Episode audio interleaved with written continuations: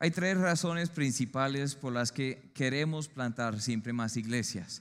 Entonces, primeramente, plantamos iglesias porque es bíblico. Es bíblico plantar más iglesias. Desde el principio vemos que Dios quiere que su creación procrea. Eh, la procreación es el deseo de Dios. Las plantas en Génesis, Génesis 1 deberían engendrar plantas según su género. Eh, ahí mismo dice las aves y los animales eh, marítimos deberían reproducirse también según su género. Los animales terrestres deberían reproducirse según su género. Y luego llega Adán y Eva, dice que Dios los hizo a ellos. Dios dijo a Adán y Eva que deberían fructificar y multiplicarse, eh, deberían reproducirse según su género. Entonces dice Génesis 1:27, creó Dios al hombre a su imagen. Imagen de Dios lo creó, varón y hembra los creó, los bendijo. Dios les dijo fructificar, multiplicaos, llenad la tierra y sojuzgarla, señorial en los peces del mar las aves de los cielos y en todas, todas las bestias que se mueven sobre la tierra. ¿Qué fue lo que dijo Adán y Eva? Yo quiero que tengan muchos hijos y que esos hijos tengan hijos, que ellos tengan hijos y que ellos tengan hijos y eventualmente aquí estamos en Colombia, miles y miles de años después, hablando de eso porque ellos sí cumplieron el trabajo. Amén. Gloria a Dios por eso. Pero así como las familias deberían producir más familias, la Biblia dice que los líderes deberían, deberían producir más líderes. ¿Sí o no? Dice en 2 Timoteo 2.2, lo hemos hablado aquí varias veces, lo que has oído de mí ante muchos testigos, esto encarga también a hombres fieles que sean idóneos para enseñar también a otros. Las cuatro generaciones. Dice Pablo, yo te he enseñado a Timoteo y Timoteo deberías enseñar a hombres fieles que podrán enseñar a otros. Porque esa, esa es la vitalidad del Evangelio. O sea, ¿cómo vamos a sobrevivir como iglesia? ¿Cómo vamos a sobrevivir como el movimiento del cristianismo? ¿Por qué estamos aquí? Porque alguien cumplió esto, se reprodujo. Estamos aquí porque hicieron caso a la gran comisión. Los discípulos producen más discípulos. Este, una meta que ya hablamos, que los, eh, queremos hacer discípulos, que saben hacer discípulos. Es una meta muy grande. Pero las iglesias también deberían producir más iglesias. Eso es bíblico. En todo el Nuevo Testamento vemos que la estrategia que Dios usó para el cumplimiento de lo que llamó la Gran Comisión fue el establecimiento de iglesias locales. ¿Qué hizo Pablo en cada ciudad, cada lugar donde iba? Abrió iglesias. Abrió una iglesia. ¿Por qué? Porque es imposible cumplir la Gran Comisión sin abrir iglesias locales. Pueden haber dicho, no, es que ahí está la iglesia central de Jerusalén. De vez en cuando Pablo pudo haber dicho, no, es que de vez en cuando les voy a enviar cartas y ustedes este, pueden pasar la carta a otros cristianos que de pronto eh, conozcan. Eh, pero bueno, su iglesia es la iglesia de Jerusalén. ¿Pero dijo eso? No. En cada lugar se abrió iglesias. Se abrió iglesias. Porque cada cristiano necesita una iglesia. Cada discípulo no puede vivir bien la vida cristiana sin estar conectado con una iglesia. Muchos me han dicho, no, es que pastor, yo no necesito una iglesia para adorar a Dios. ¿Eso es cierto o no? Pues sí es cierto, uno puede adorar a Dios donde quiera que esté, pero no puede cumplir todos los mandamientos de Dios, todos los mandatos. Este, cuando Él dice ahí que guarden todo lo que os he mandado, es imposible hacer eso sin una iglesia. La gran comisión no, solo habla de, ganar a esas personas, sino eh, bautizarlas, o sea, incluirlas en una congregación, una asamblea, disipularlas para que hagan la voluntad de Dios. La gran comisión está compuesta de los últimos, las últimas palabras que Jesucristo dijo a sus discípulos. Entonces, durante esos 40 días, habían varias veces que tenemos aquí en la Biblia que Jesús aparece con ellos y les da una parte de la enseñanza de la gran comisión. No solo fue una vez. Entonces yo antiguamente yo pensaba que bueno, estas palabras de Mateo 28, este, del 18 al 20, ese fue el mismo momento que dijo en, en Marcos capítulo 16, por ejemplo, cuando está hablando. Y eso fue lo mismo que Hechos capítulo 1. Pero es diferente. ¿Por qué? Los lugares son distintos. Este, en un lugar están en un aposento alto, otro lugar están aquí en Galilea, en un monte, y otro lugar están por aquí cerca de Jerusalén. Y ahí Jesús ascendió y bueno, fue recibido por la nube. Entonces fueron diferentes momentos, pero Cristo vuelve a enseñar la misma idea de la gran comisión por lo menos cinco veces. Hay algo que nosotros hemos hablado como equipo, como iglesias, eh, antes de formar la iglesia, o estamos en proceso ahí, pero quisiera repasar cuál es esa gran comisión. Entonces no sé si algunos me quieran ayudar con estos textos. Ahí está en sus hojas, ahí está Juan 20, Marcos 16, Mateo 28, ya los leímos, este, pero también Lucas 24 y Hechos 1. No sé si eh, de pronto podemos disponer un micrófono, si hay un micrófono. Entonces de pronto algunos me, me van ayudando, van buscando los textos para que rápidamente los leamos. Entonces somos enviados. La primera vez, o sea, cronológicamente, Jesús apareció. Este, vemos que en Juan capítulo 20 fue el mismo día que resucitó. Eh, ahí mismo en ese, ese capítulo, Juan 20, dice que fue el mismo día de la resurrección que luego por la noche él apareció a los discípulos. ¿Quién, quién tiene ese texto? Juan 20, 19 al 21. Ahí lo tiene Juan, muy apropiado. Cuando llegó la noche de, de aquel cuando llegó la noche de aquel mismo día, el primer día de la semana, estando las puertas cerradas en el lugar donde los discípulos estaban reunidos por medio de los miedo de los judíos, vino Jesús y puesto en medio les dijo: "Pasa a vosotros." cuando les hubo dicho esto, les mostró las manos y el costado, y los discípulos se regocijaron viendo al Señor. Entonces Jesús les dijo otra vez: "Pasa a vosotros, como me envió el Padre, así también yo os envío. La primera parte de la comisión es que Jesús aclaró esto muy claro. Somos enviados. Somos enviados. Si están escribiendo algo ahí en, su, en el bosquejo, ahí en las notas pueden escribir esto, que somos enviados. Eh, en Juan 20 nos aclara eso. La siguiente vez que Jesús apareció fue en Marcos 16. ¿Alguien tiene eso? Marcos 16, 15. ¿Ya? Bueno, entonces Felipe. Sí. Dice, el que creyere y fuere bautizado será salvo. Un versículo antes. Ah, perdón. y les dijo, id por todo el mundo y predicad el evangelio a toda criatura. Hay dos veces que se usa la palabra todo o toda. ¿Qué? Todo el mundo y a toda criatura. Entonces, la primera parte, somos enviados, luego a todos y en todas partes somos enviados a todos y en todas partes. La siguiente vez que Jesús apareció a los discípulos fue ahí en Galilea, cronológicamente el texto que ya leímos en Mateo 28, y Él nos dio una estrategia. Entonces, ¿el hermano lo tiene? Mateo 28, 18 eh, al 20.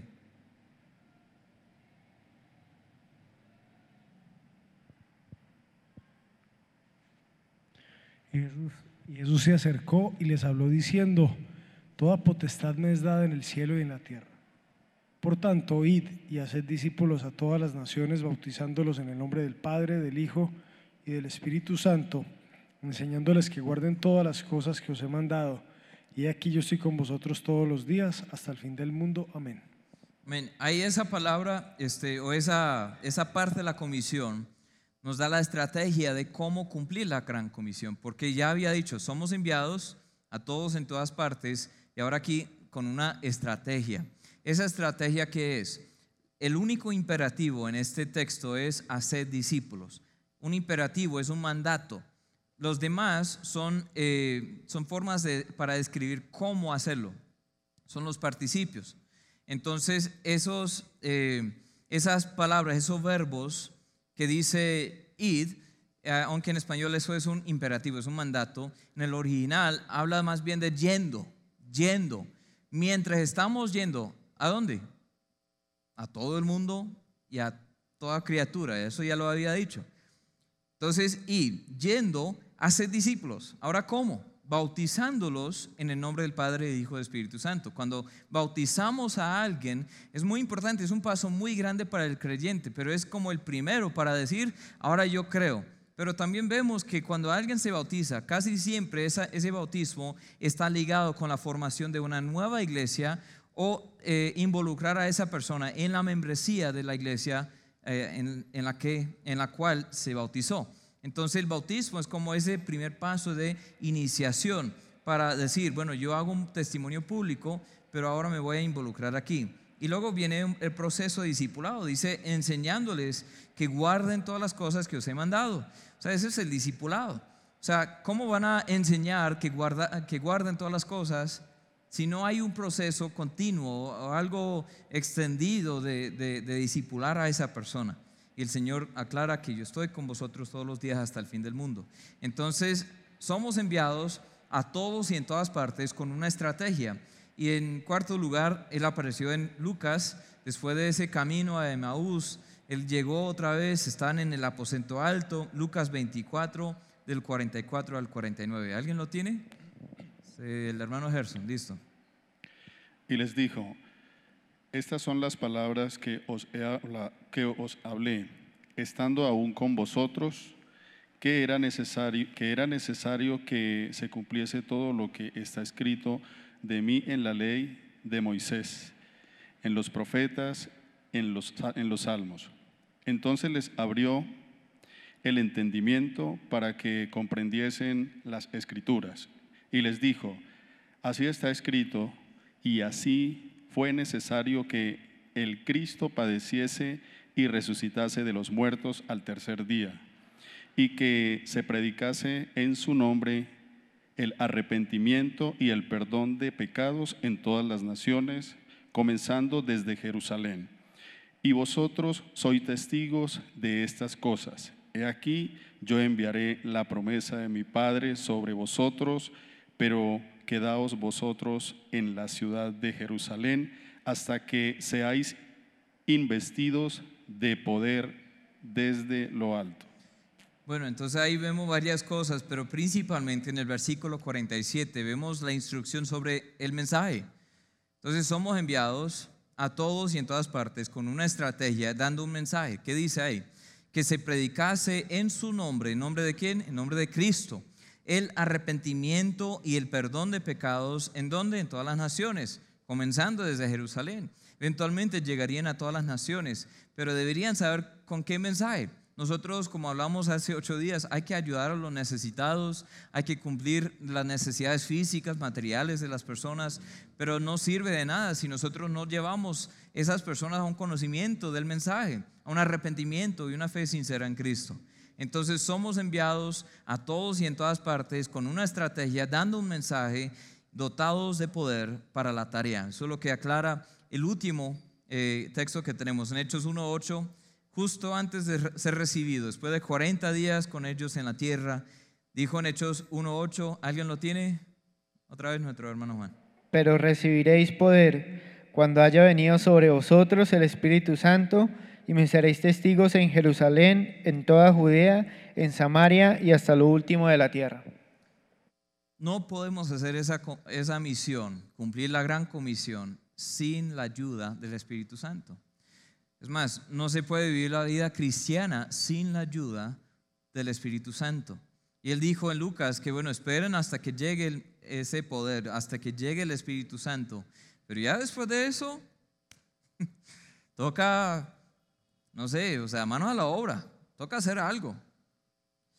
Entonces nosotros plantamos iglesias porque eso es bíblico. Somos enviados a todos en todas partes con una estrategia, dando un mensaje dotados de poder para la tarea.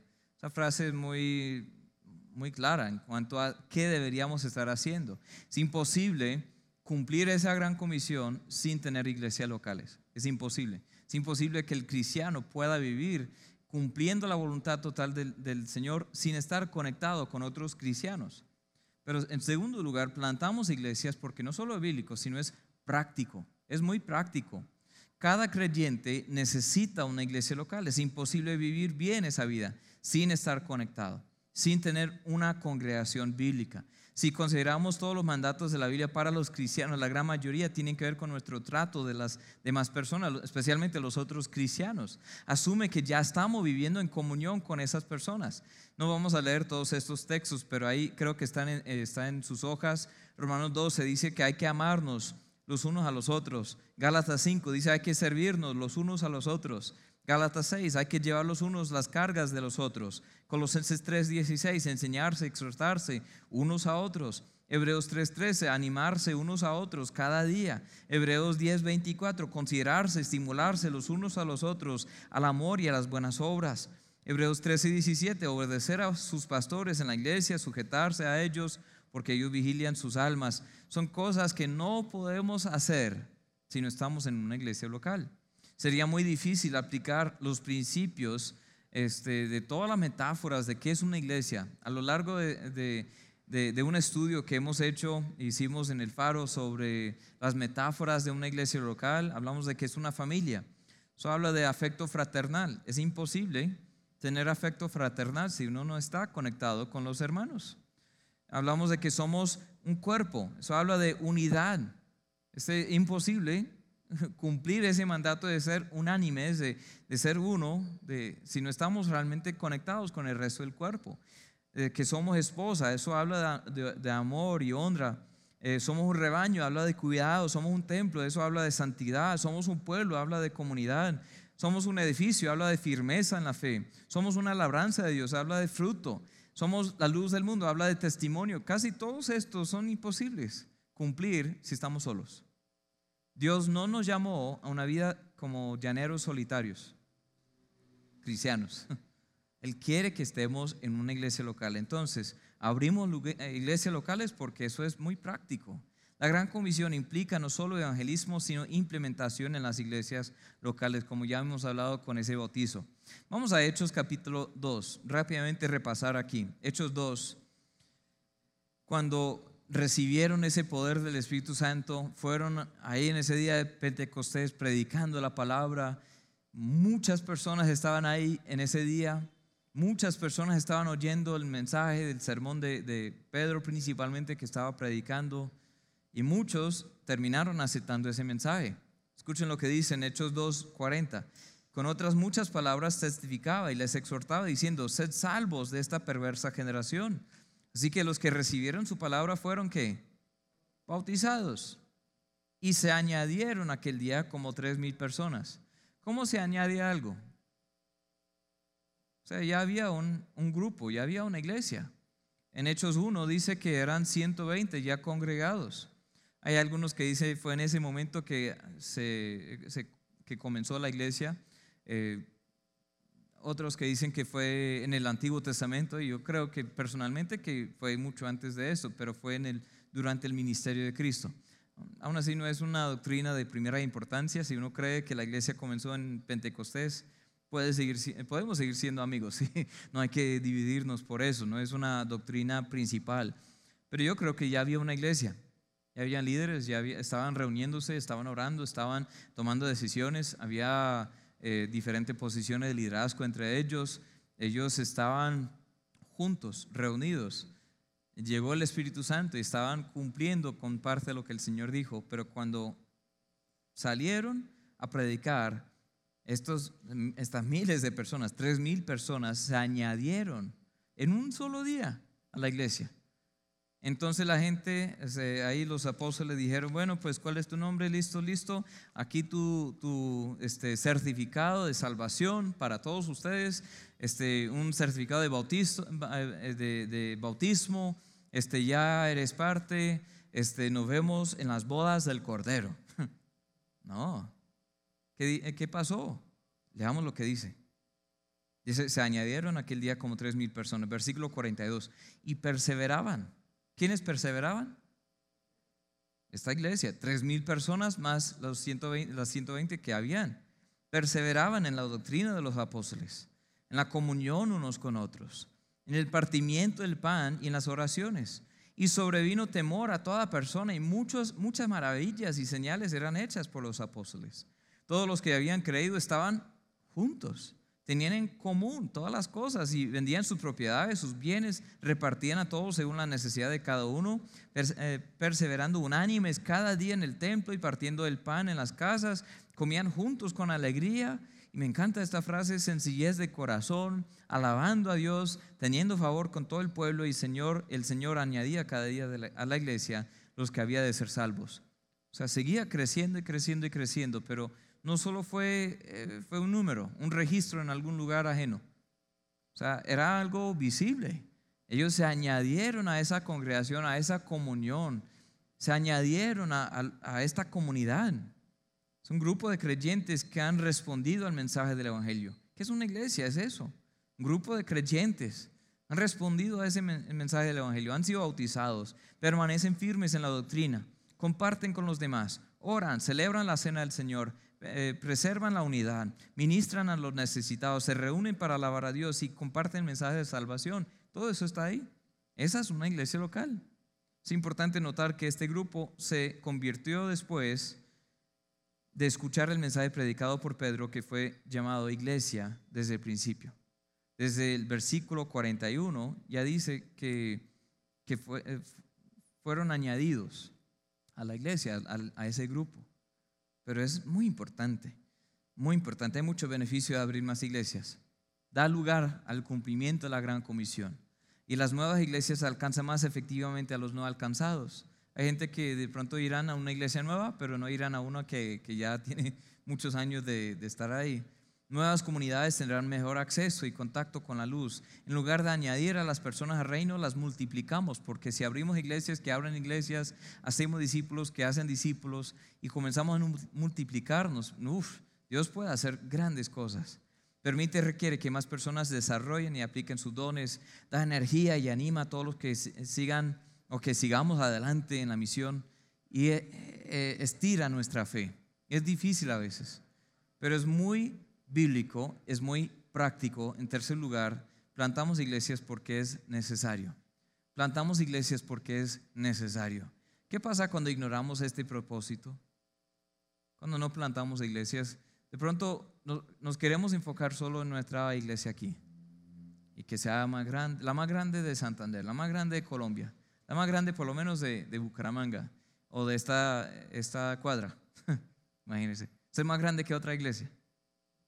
Entonces, tener un templo grande como muchos dicen y tener toda la tecnología bonita y, ser el centro de todo, ser la iglesia madre todas las eh, obras, las cédulas, los estudios. Pero ¿qué pasa si no abrimos otras iglesias? Eso pasó en Hechos. En Hechos 1 los discípulos preguntaron a Jesús en qué deberíamos estar eh, ocupados. ¿Qué vas a estar haciendo ahora? ¿Vas a establecer otra vez el reino a Israel? El Señor que les dijo, nos toca a vosotros saber. Hay muchos que quieren discutir teología, son muy buenos estudiar teología, pero muchas veces volvemos a este texto. Es muy bueno estudiar. El Señor dice en Apocalipsis que bienaventurado el que lee, el que entiende. Hay que leer, hay que entender. Pero ¿qué dijo Jesús? Realmente no van a saber cuándo es. No van a entender todo al 100%. Pero recibiréis poder cuando haya venido sobre vosotros el Espíritu Santo y me seréis testigos en Jerusalén, en toda Judea, en Samaria, hasta lo último de la tierra. Amén. En otras palabras, es muy bueno estudiar, pero mientras tanto, quiero que se ocupen en esto. ¿Qué pasó en Jerusalén? Ellos, esta iglesia creció mucho, ya vimos que tres mil personas y cada día, y luego cinco mil personas, dicen los capítulos subsiguientes. Y ahí después, cada día, cada día, cada día, después de unos años, era una iglesia más que mega iglesia, súper mega, enorme mega iglesia. Yo no sé cómo se llaman las iglesias, como dicen las iglesias así, que son de, de 10, 50, hasta 100 mil miembros. ¿Tienen nombres para esa? Yo creo que alguien de iglesia crecimiento tiene algún nombre para eso, porque existen algunos lugares. Pero realmente no es lo que Dios quiso. Ellos comenzaron a tener problemas. ¿Por qué? No se iban de Jerusalén. Se quedaron en Jerusalén durante años y años y años. Y por fin llegó a, tener pecado. Esa iglesia tuvo pecado entre ellos. Ananías y Zafira estaban por celos, por envidias, por, no sé, queriendo figurar. Ellos mintieron y eso fue feo. Hechos capítulo 5. Ahí está. Comenzaron a tener quejas, murmuraciones, en Hechos capítulo eh, perdón, 6, comenzaron a tener diferentes problemas porque dijeron los helenistas o los griegos que no, es que ustedes no están cuidando a nuestras viudas como las viudas judías, o sea, están atendiendo la necesidad de estas, pero no a las nuestras. Este, y comenzaron a, a enfocarse más en sí mismos que en las naciones que aún necesitaban el mensaje. Es muy bueno cuidar a las viudas, eso es bíblico, pero se convirtió en, un, asunto de murmuración. Eso no es sano. Eso que pasó casi se dividió, casi dividió la iglesia, casi causó un problema enorme. Y los discípulos, bueno, ahí designaron lo que creo que son los primeros diáconos, Ahí vemos que están ayudando a servir, pero esos hombres también predican. Uno de ellos fue Esteban. Esteban salió a predicar con denuedo y ¿qué pasó?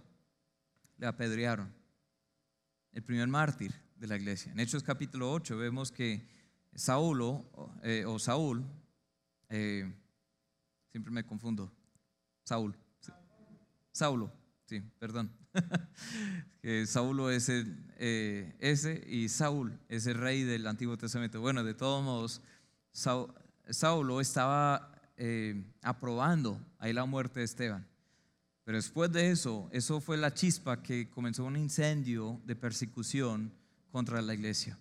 Vemos en Hechos 8, capítulo 8, versículo 1, Saulo consentía en su muerte. En aquel día hubo una gran persecución contra la iglesia que estaba en Jerusalén y todos fueron esparcidos por las tierras de Judea y de Samaria. ¿Por dónde dijo el Señor que quería que llegaran? Jerusalén, toda Judea y Samaria. Ahí dice, y hombres piadosos llevaron a enterrar a Esteban, hicieron gran llanto sobre él, Saulo asolaba la iglesia. Entrando casa por casa, arrastraba a hombres y mujeres y los entregaba en la cárcel, pero los que fueron esparcidos iban por todas partes que anunciando el evangelio. Eso es muy importante saber que fue hasta que llegó la persecución que la iglesia abrió más iglesias. Casi por accidente se abre la iglesia en Samaria porque eh, Felipe, un diácono más, también evangelista, Felipe fue por esa región de Samaria y ¿qué hizo? Predicó y ahí a los samaritanos, pues, uy, no, pues una gran multitud de ellos quiso aceptar la palabra de Dios. Y ahí casi por accidente se abre una congregación en Samaria. Y luego por accidente vemos en Hechos 11 que se refiere a esto, lo que pasó. Dice que algunos se fueron ahí más al norte y pues entraron por un lugar que se llama Antioquía.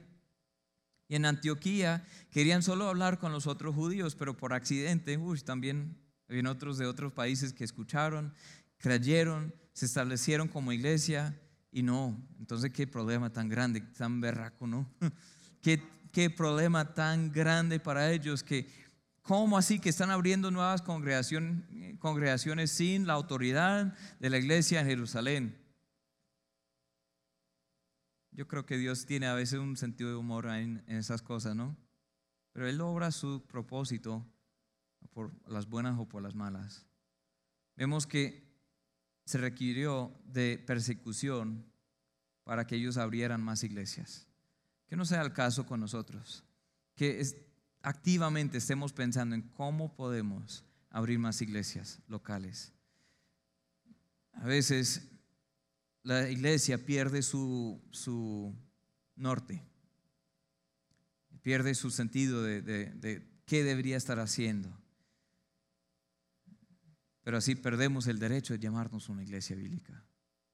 Podemos perder ese derecho porque se llega a ser un club social, un lugar para ir y uno paga, paga la membresía. Pensamos en el diezmo como si fuera una membresía para nuestra comodidad. ¿sí? Entonces pagamos la membresía, este, ahí tenemos los amigos, es un club muy exclusivo, muy social, muy especial. Este, ahí están los amigos. O a veces uno piensa en la iglesia como si, si, si es ir al cine. Este, ¿A cuántos de ustedes les gusta ir al cine? ¿Algunos de ustedes? Pecadores. No, no, mentiras. a nuestra familia también, este, antes de la pandemia íbamos cada vez en cuando y uno va al cine y, este, y ahí para ver esa nueva película de princesitas o de Disney o algo así. Entonces nosotros vamos con las niñas, ahí con las, la crispeta y vamos. ¿Y cuántas otras personas puede estar en esa sala de cine? Puede que 10, puede que 100, 200, depende de la película y depende de la hora, ¿sí? Pero cuando termina la película, ¿cuántas conexiones realmente hacemos ahí con esas otras personas? Por lo general, ninguna. ¿Por qué? Vamos a ver, a que nos entretengan ahí con ese show, ese cine, esa película, digo. Este, comemos, nos engordamos, este, ya cumplimos eso de ese deseo de ser perezoso unas dos horas y listo, nos vamos para la casa. Muchos tratan la iglesia como si fuera ir al cine, ¿cierto?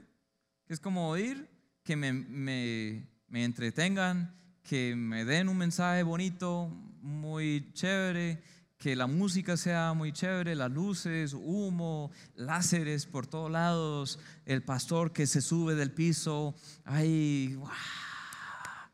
Es como un show, un concierto o ir al cine y luego uno va y se siente y piensa, bueno, esta silla realmente no, muy no es muy cómoda. O piensa, bueno, el aire está, uff, está muy frío aquí, o está muy caliente aquí, o esto, lo otro, y nos quejamos como si, si fuera la responsabilidad de, de los líderes cumplir nuestros, nuestra comodidad.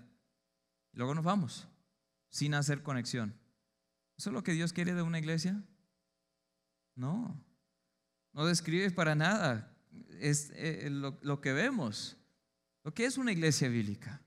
Una iglesia bíblica es una comunidad de creyentes comprometidos en cumplir la voluntad de Dios, llenos del Espíritu Santo, llenos de amor, o sea, un amor sobrenatural los unos por los otros, un compromiso para llevar el mensaje del Evangelio a las regiones más allá son sacrificiales, dan generosamente, pero no para recibir nada, dan porque aman a Dios, porque Dios dio. Ellos se ayudan mutuamente, no para recibir algún beneficio propio, no, es por amor. Ellos se exhortan. Uf, a veces eso se pone incómodo, a veces se pone muy incómodo, pero tiene relaciones en que no hay barreras, no hay máscaras, no hay este, fachadas de, que todos estamos perfectos, no necesitamos. No, es una comunidad de personas que están en proceso, todos estamos en proceso, que se ayudan los unos a los otros.